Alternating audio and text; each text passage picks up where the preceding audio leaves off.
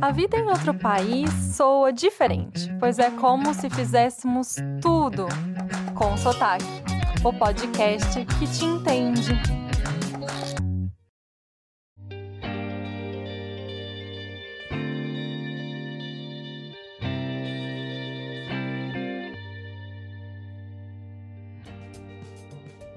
Saudade. Será que é preciso falar mais? O português é o único idioma que possui uma palavra para expressar tudo o que está por trás desse sentimento. Então vamos direto ao papo e aprender sobre a saudade, principalmente quando vivendo em outro país. A Júlia mora em Lyon há três anos e é psicóloga.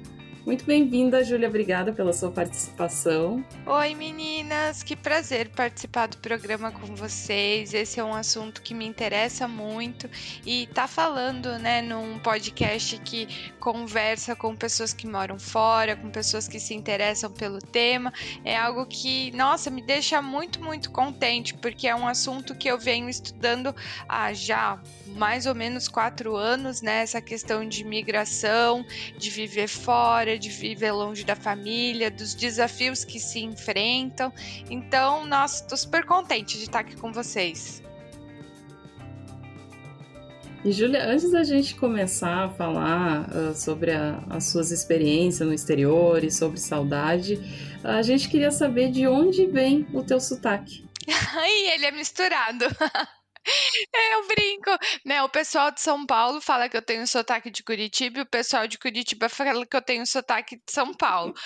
Porque antes de morar fora, eu morei seis anos em Curitiba. Eu nasci em São Paulo, toda a minha família é de lá. E aí, os últimos seis anos antes de vir pra cá foram em Curitiba. E aí fica mais paranaense, né? Como é que foi que você decidiu ir morar fora do Brasil? Foi um sonho? É uma oportunidade que apareceu? Aconteceu? Foi uma mistura de um sonho com uma mistura de uma oportunidade, assim, que apareceu.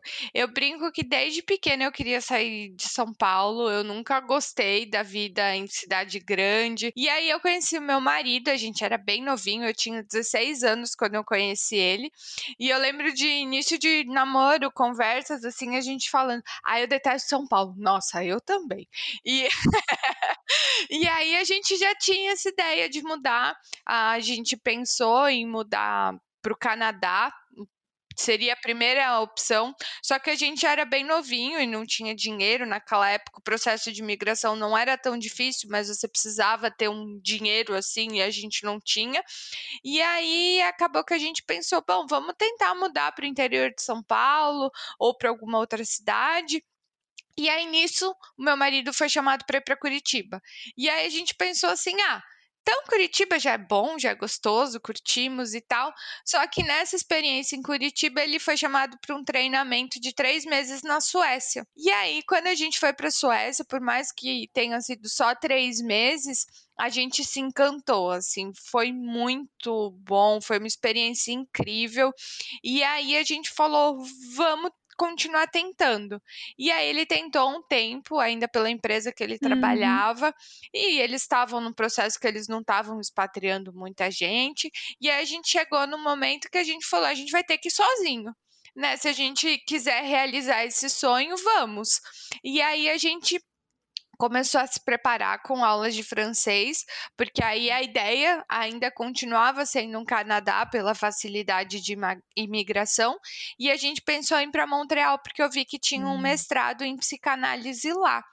Só que aí no meio tempo as coisas acabaram mudando e a cidadania italiana do meu marido saiu.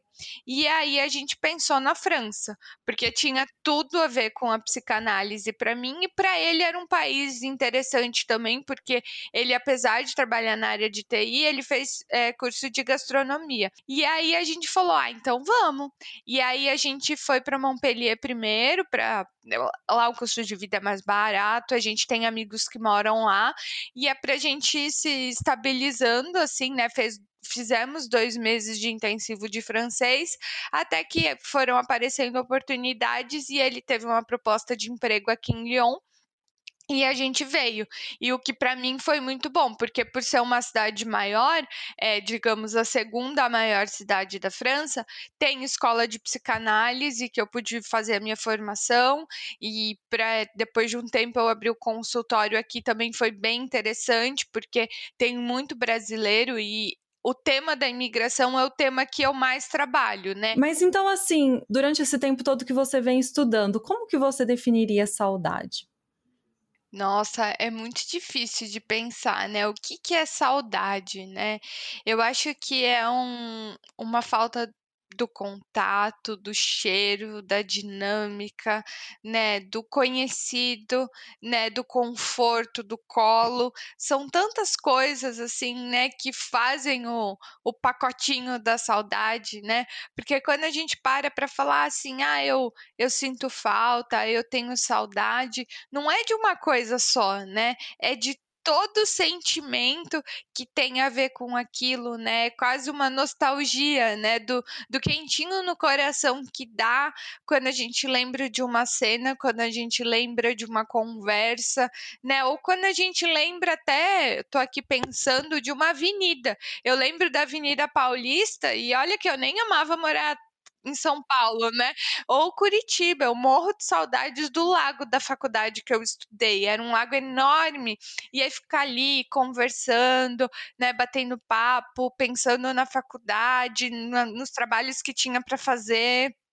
Sim, nossa, eu faço isso o tempo inteiro.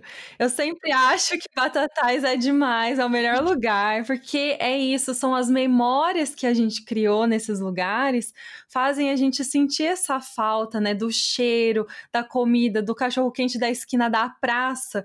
E, e essas coisas dão aquele acolhimento que assim, eu pertenço a esse lugar e essa saudade me remete a uma lembrança muito positiva, né? Vocês agora estão falando nessa questão saudade, sentir falta. Eu, eu tenho uma relação com saudade que eu sempre penso que, ah, como a gente falou no início do programa, saudade é uma palavra do português ah, para definir esse sentimento e que não existe em outra língua. E quando um, uma pessoa de outra cultura vai dizer que sente saudade, ela diz eu sinto falta. Só que eu tenho saudade que eu não sinto falta. E aí eu, eu, comecei a pensar numa questão assim: a saudade e o sentir falta, ela tem uma diferença? Isso faz algum sentido na psicologia? Olha, é interessante pensar isso que você está falando, porque em francês é a mesma coisa. É a falta, né? É, tu me manques, é como se você faltasse na minha vida, né?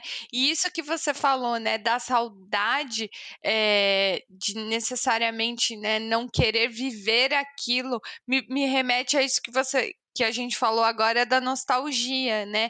De um quentinho no coração, de um lugar no passado que eu me sentia tão acolhido, que eu me sentia tão feliz, quase, né, uma completude, né? Aquele lugar fecha, né? Quase como se fosse a fotinho que a gente tem na nossa cabeça de uma vivência, né? Queria morar naquele lugar, né? E eu não sei dizer assim, né, teoricamente na psicologia ou até mesmo na psicanálise, é, essa esse lugar. Mas a psicanálise lacaniana, a gente fala muito das palavras, né? De como as palavras têm um significado. Eu lembro de uma professora falando, né, que a gente poderia usar qualquer palavra no mundo para expressar alguma coisa, mas a gente acaba usando uma determinada palavra. E é interessante pensar, né, essa palavra do português de saudade e não necessariamente da falta, porque a falta a gente tenta preencher de alguma forma, né? E a saudade, como você falou, não necessariamente a gente quer preencher. A gente queria talvez aquele gostinho de volta, mas não necessariamente, né, tenha algo que vai tapar esse buraco, né? É, é mais ou menos isso que eu sinto, assim. Porque às vezes, quando, quando eu tô falando com alguém que é de outra nacionalidade, e aí eu tô querendo falar sobre saudade, e a pessoa vem dizendo, ah, então você sente falta. Eu, não, não é sentir falta, é, é uma coisa que eu acho que a gente, como brasileiro, entende, assim, que é esse, bem que tu disse, esse calorzinho, essa coisa de se sentir abraçada, mas não que eu queira voltar para aquele, aquele momento. E eu acho muito legal isso, porque é difícil explicar para alguém que não é da, da nossa nacionalidade o, o, real sentimento que a gente tem com saudade, né? E eu fico pensando na ambivalência também, né? Que como é difícil a gente falar da ambivalência do eu quero, mas eu não quero, né? E aí eu acho que entra também na questão do brasileiro ser muito mais do toque, da pele, né? E que acho que comparado com os americanos que vocês convivem e eu aqui com os franceses, por mais que até na cultura francesa tenha a cultura dos beijinhos, é muito da cultura. Porque às vezes eu encontro uma amiga que eu gosto e eu pego, eu dou um abraço, a pessoa gela, assim, tipo, saiu do script, o que você tá fazendo, né? É. E, e o brasileiro não, né? E eu acho que fala fala do porquê que a gente não fala só do sentir falta, porque a saudade tem a ver com um complexo de atitudes, sentimentos e coisas que a gente uhum. quer viver junto, viveu e lembra, né, do que necessariamente quer contar e quer expressar, é. Exatamente, do que necessariamente assim, ah, não, então, né, resolve isso vivendo aquilo de novo. Não, não é só isso, é, é muito mais, né? Eu concordo que é muito mais, porque a, ah, quando eu volto pro Brasil, que eu volto com uma expectativa bem alta, sabe? Esperando encontrar exatamente tudo aquilo que eu deixei só que com o tempo as coisas também mudam, né? E ao voltar elas já não são mais as mesmas de quando a que eu deixei. Então ter essa, parece que tem um gap de tempo desde o momento que eu deixei aquilo tudo para trás e o momento que eu volto buscando reencontrar aquilo também para mim mexe bastante. É, principalmente na minha cidade, na época que estava, acho que era 2016, 17 por aí, que estava uma crise bem forte no Brasil e que eu vi a minha cidade assim muito, muito parada. Aquilo me deu um sentimento de tristeza, sabe? Porque eu falei, essa não é a cidade que eu conhecia, era uma cidade viva, cheia de gente andando, mesmo que pequena, mas cheio de gente andando para lá e para cá. Tinha uma sorveteria que eu gostava muito, eu cheguei lá, ela estava fechada. Então foi aquela coisa assim, cadê esse abraço que eu queria receber e que eu não encontrei mais, sabe? Eu sim, eu percebi que isso mexeu comigo um pouco ao ponto de pensar é, então, será que a minha lembrança ela tá errada, sabe? Será que eu imaginei que aquilo era bom? Mas não, simplesmente o tempo passou e as coisas mudam. E eu não estava ali vendo isso mudar, né? Eu estava em outra localização. Isso me baqueou um, por um tempo, sabe? Me deu uma, um momento de reflexão assim. Então, como fazer? É, mantenho essa nostalgia e esse gosto pela minha cidade, que é como você comentou, quando a gente cresce num lugar, a gente cresce sentindo. É, todo, observando tudo que aquele lugar tem. E uma vez que eu saio dali, eu já é meio que assim, eu não tenho mais a liberdade de saber como que isso era ou de exigir que seja do mesmo jeito que foi um dia. Mas é interessante pensar nessa coisa do direito, né? Porque eu fico pensando, né, se a gente vai pegar as memórias de quando a gente era criança. Essas memórias e esses, né, essas nostalgias, elas continuam fazendo parte da nossa vida. Mas algumas a gente tem muito clara que acabou porque, enfim, a gente acabou a escola, porque a gente não tem mais aquela idade. E acho que como isso talvez é, pode tocar um pouco dessas memórias que a gente tem enquanto adulto, da vida adulta que a gente teve num outro momento, mas que essa vida adulta de um outro momento, ou essa vida de um jovem adulto, de um adolescente que já né, bate um pouco mais com a, a vida que a gente tem agora, né? Como que ela pode estar tá nesse lugar guardado com muito carinho, né? Com muito respeito, com muita ternura, mas que acabou, né? E que hoje a gente está vivendo um outro momento da nossa vida. Mas como você falou, como é difícil às vezes a gente conseguir digerir alguns processos pelo fato da gente não ter vivenciado eles acontecerem, né? Porque uhum. do mesmo jeito que a gente sai do Brasil e a gente passa por um milhão de transformações, é como se em algum lugar na nossa cabeça a gente achasse que o Brasil vai continuar lá do jeitinho que a gente uhum. deixou. A gente vai voltar exatamente para o mesmo ponto. E aí a gente volta e a gente vê que do mesmo jeito que a gente mudou, certas coisas não mudaram. E é. aí a gente fica nessa sensação de será que é mentira? Será que eu tenho direito de sentir falta de querer, de buscar, né? Mas fica aquele gostinho de algo que acabou, né? E foi bom porque foi naquele momento, naquela época, com aquela sorveteria, com é. aquelas pessoas, né? Exatamente. Por anos e anos, viver em outro país era só é, estar presente em outra localização, mas a minha cabeça ela se abriu um pouco, mas não o suficiente para aceitar que um, para absorver ou explorar a nova cultura.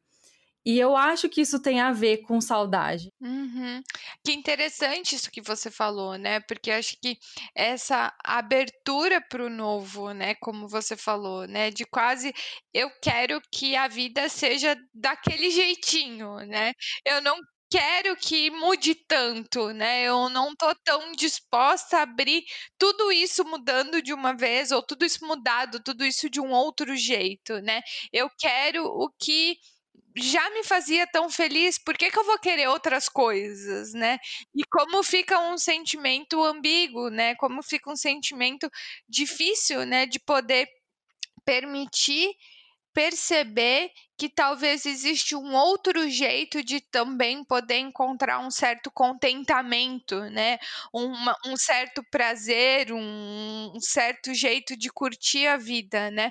Mas como muitas vezes, né, quando a gente está num outro país, vai por um outro, uma outra ordem, um, um outro caminho, né? Como se adaptar não precisa significar mudar completamente, porque a gente não uhum. precisa virar americana, a gente não precisa virar francesa francesa.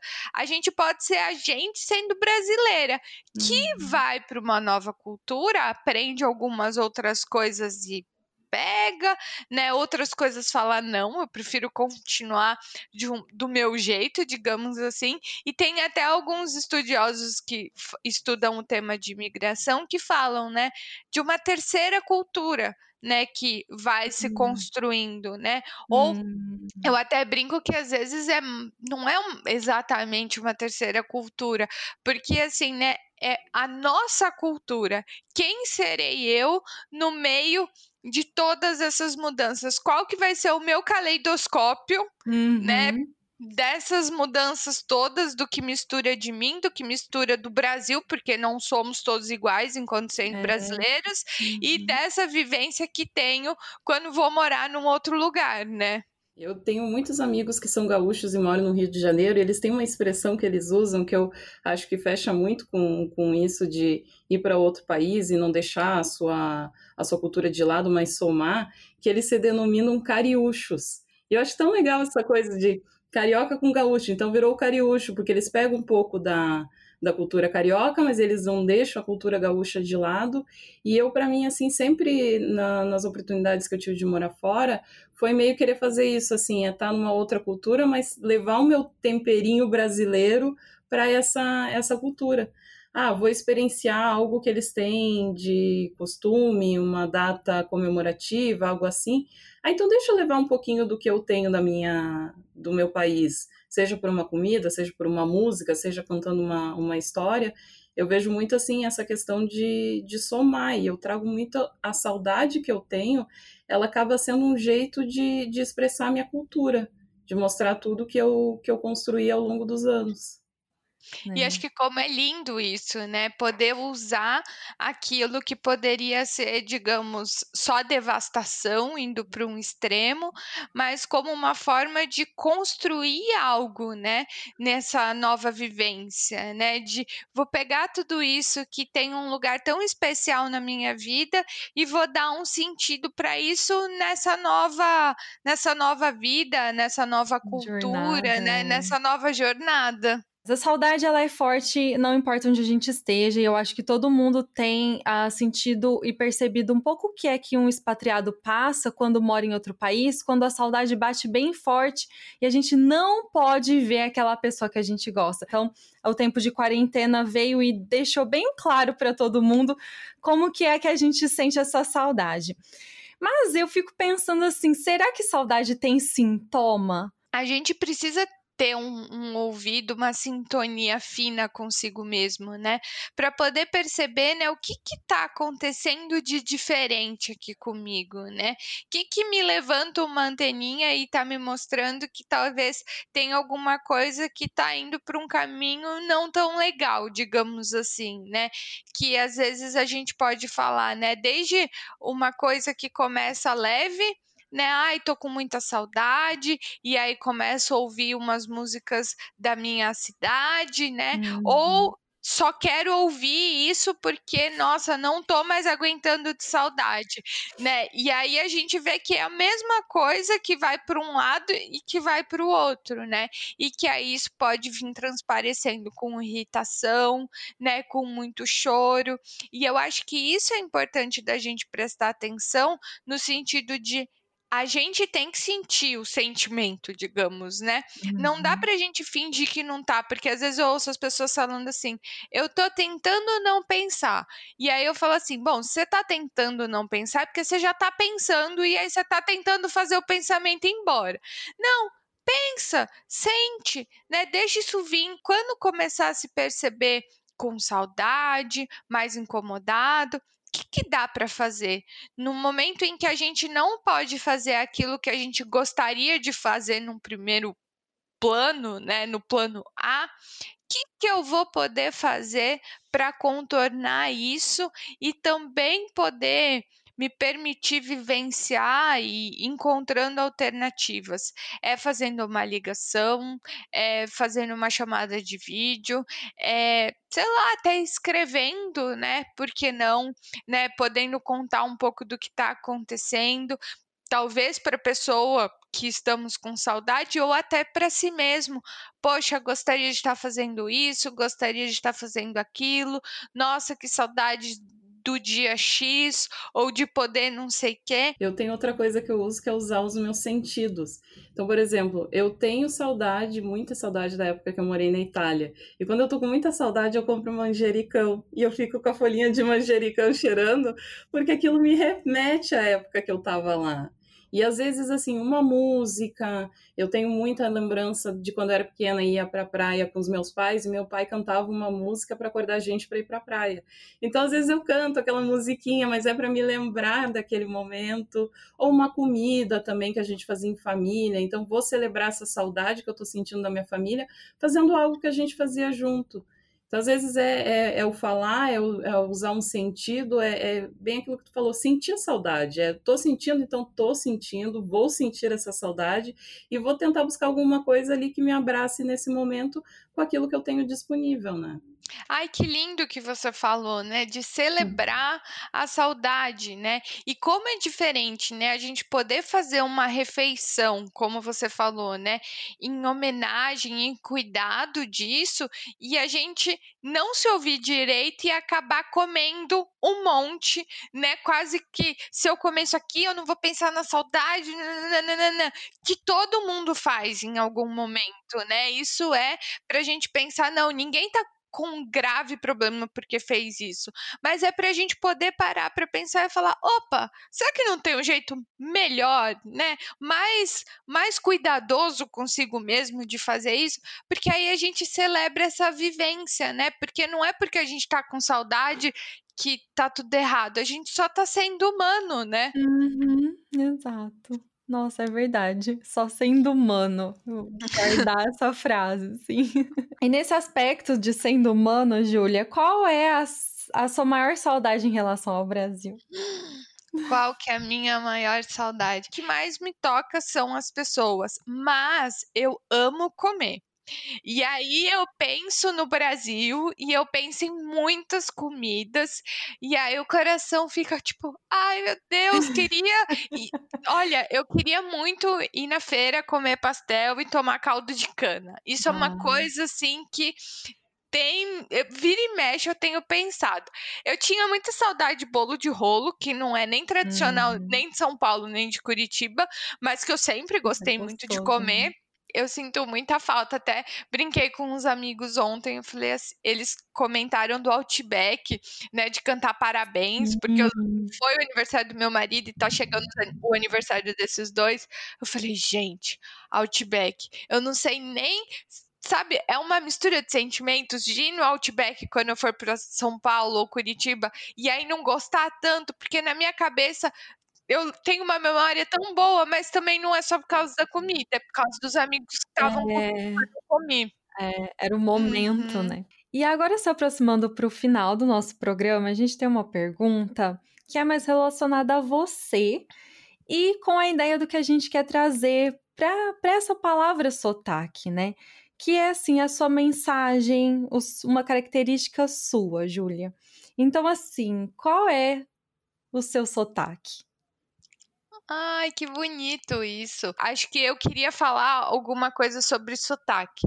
Aqui na Sim. França, eles reparam muito em sotaque. Eles têm muito cuidado com a língua francesa, uma coisa assim, sabe, de uma um preciosismo. E às vezes Hum. pode ser muito difícil, a forma como alguém te dá um olhar, às vezes como alguém meio que te corrige, a às vezes que alguém, sei lá, né, interage com você através disso. Eu brinco que tem muitos franceses que falam assim: "Ai, da onde vem o seu sotaque Hum. bonitinho?". E isso já me pegou muito, de falar assim: Uhum. "Nossa, toda vez alguém percebe, eu mal respirei, a pessoa já Uhum. perguntou da onde vem meu sotaque bonitinho". E eu falo: "Nossa, gente". Mas é uma coisa que eu venho trabalhando e acho que, né, se se valer a pena falar para as pessoas, é assim, a gente poder se abraçar nesse sotaque que a gente tem, nessa coragem que a gente tem de viver num lugar que a gente precisa ter um sotaque, né, porque isso quer dizer que a gente tá aprendendo a língua. E aí acho que entra também o que eu falei do não precisar mudar completamente, que é, a gente não precisa não ter sotaque, né, a gente não precisa falar como um americano ou como um francês, porque a gente não é, e que bom que a gente não é, porque isso quer dizer que a gente viveu toda a nossa vida, né, que a gente passou pelos lugares que a gente passou, que a gente foi criado no lugar que a gente foi criado, que a gente tá se permitindo passar pelo desa desafio que a gente tá passando.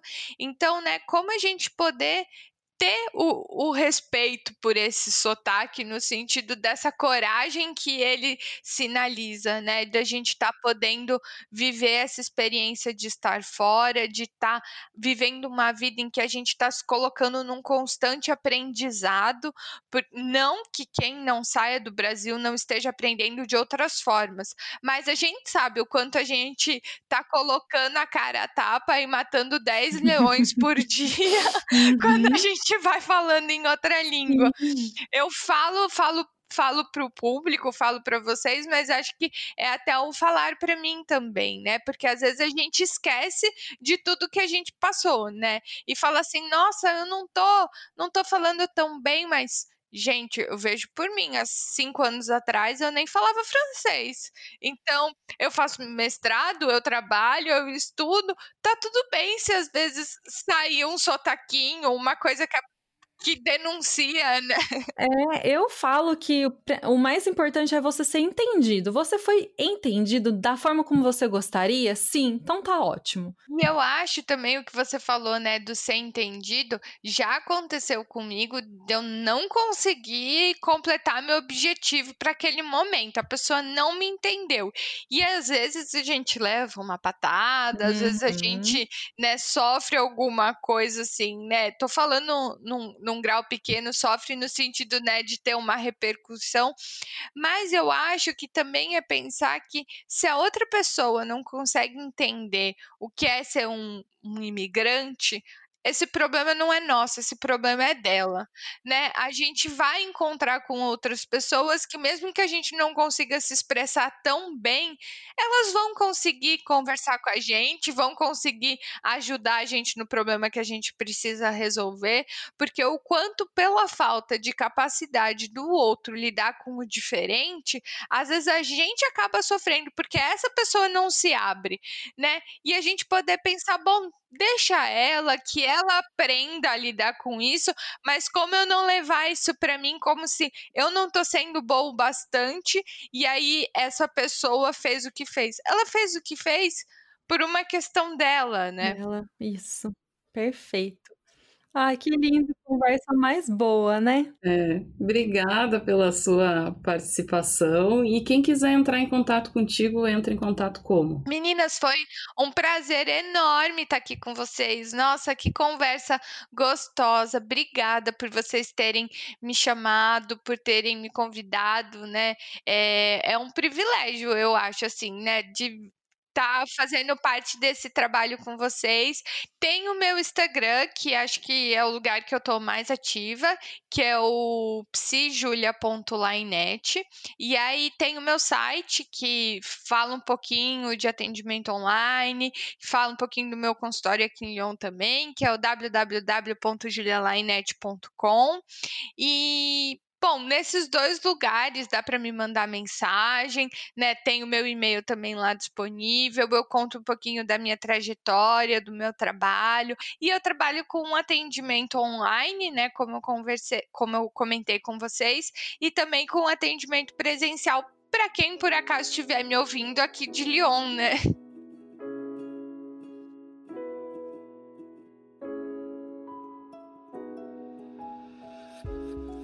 Muito obrigada por ouvir com sotaque. Você pode nos escutar no seu tocador favorito. Se tiverem histórias que queiram compartilhar ou comentários, sigam nossa página no Facebook e Instagram. Entra lá e conta pra gente qual é o motivo que você quer mudar de país. E se estiver de bobeira, continua aqui e escuta nosso próximo episódio. Tchau e até lá!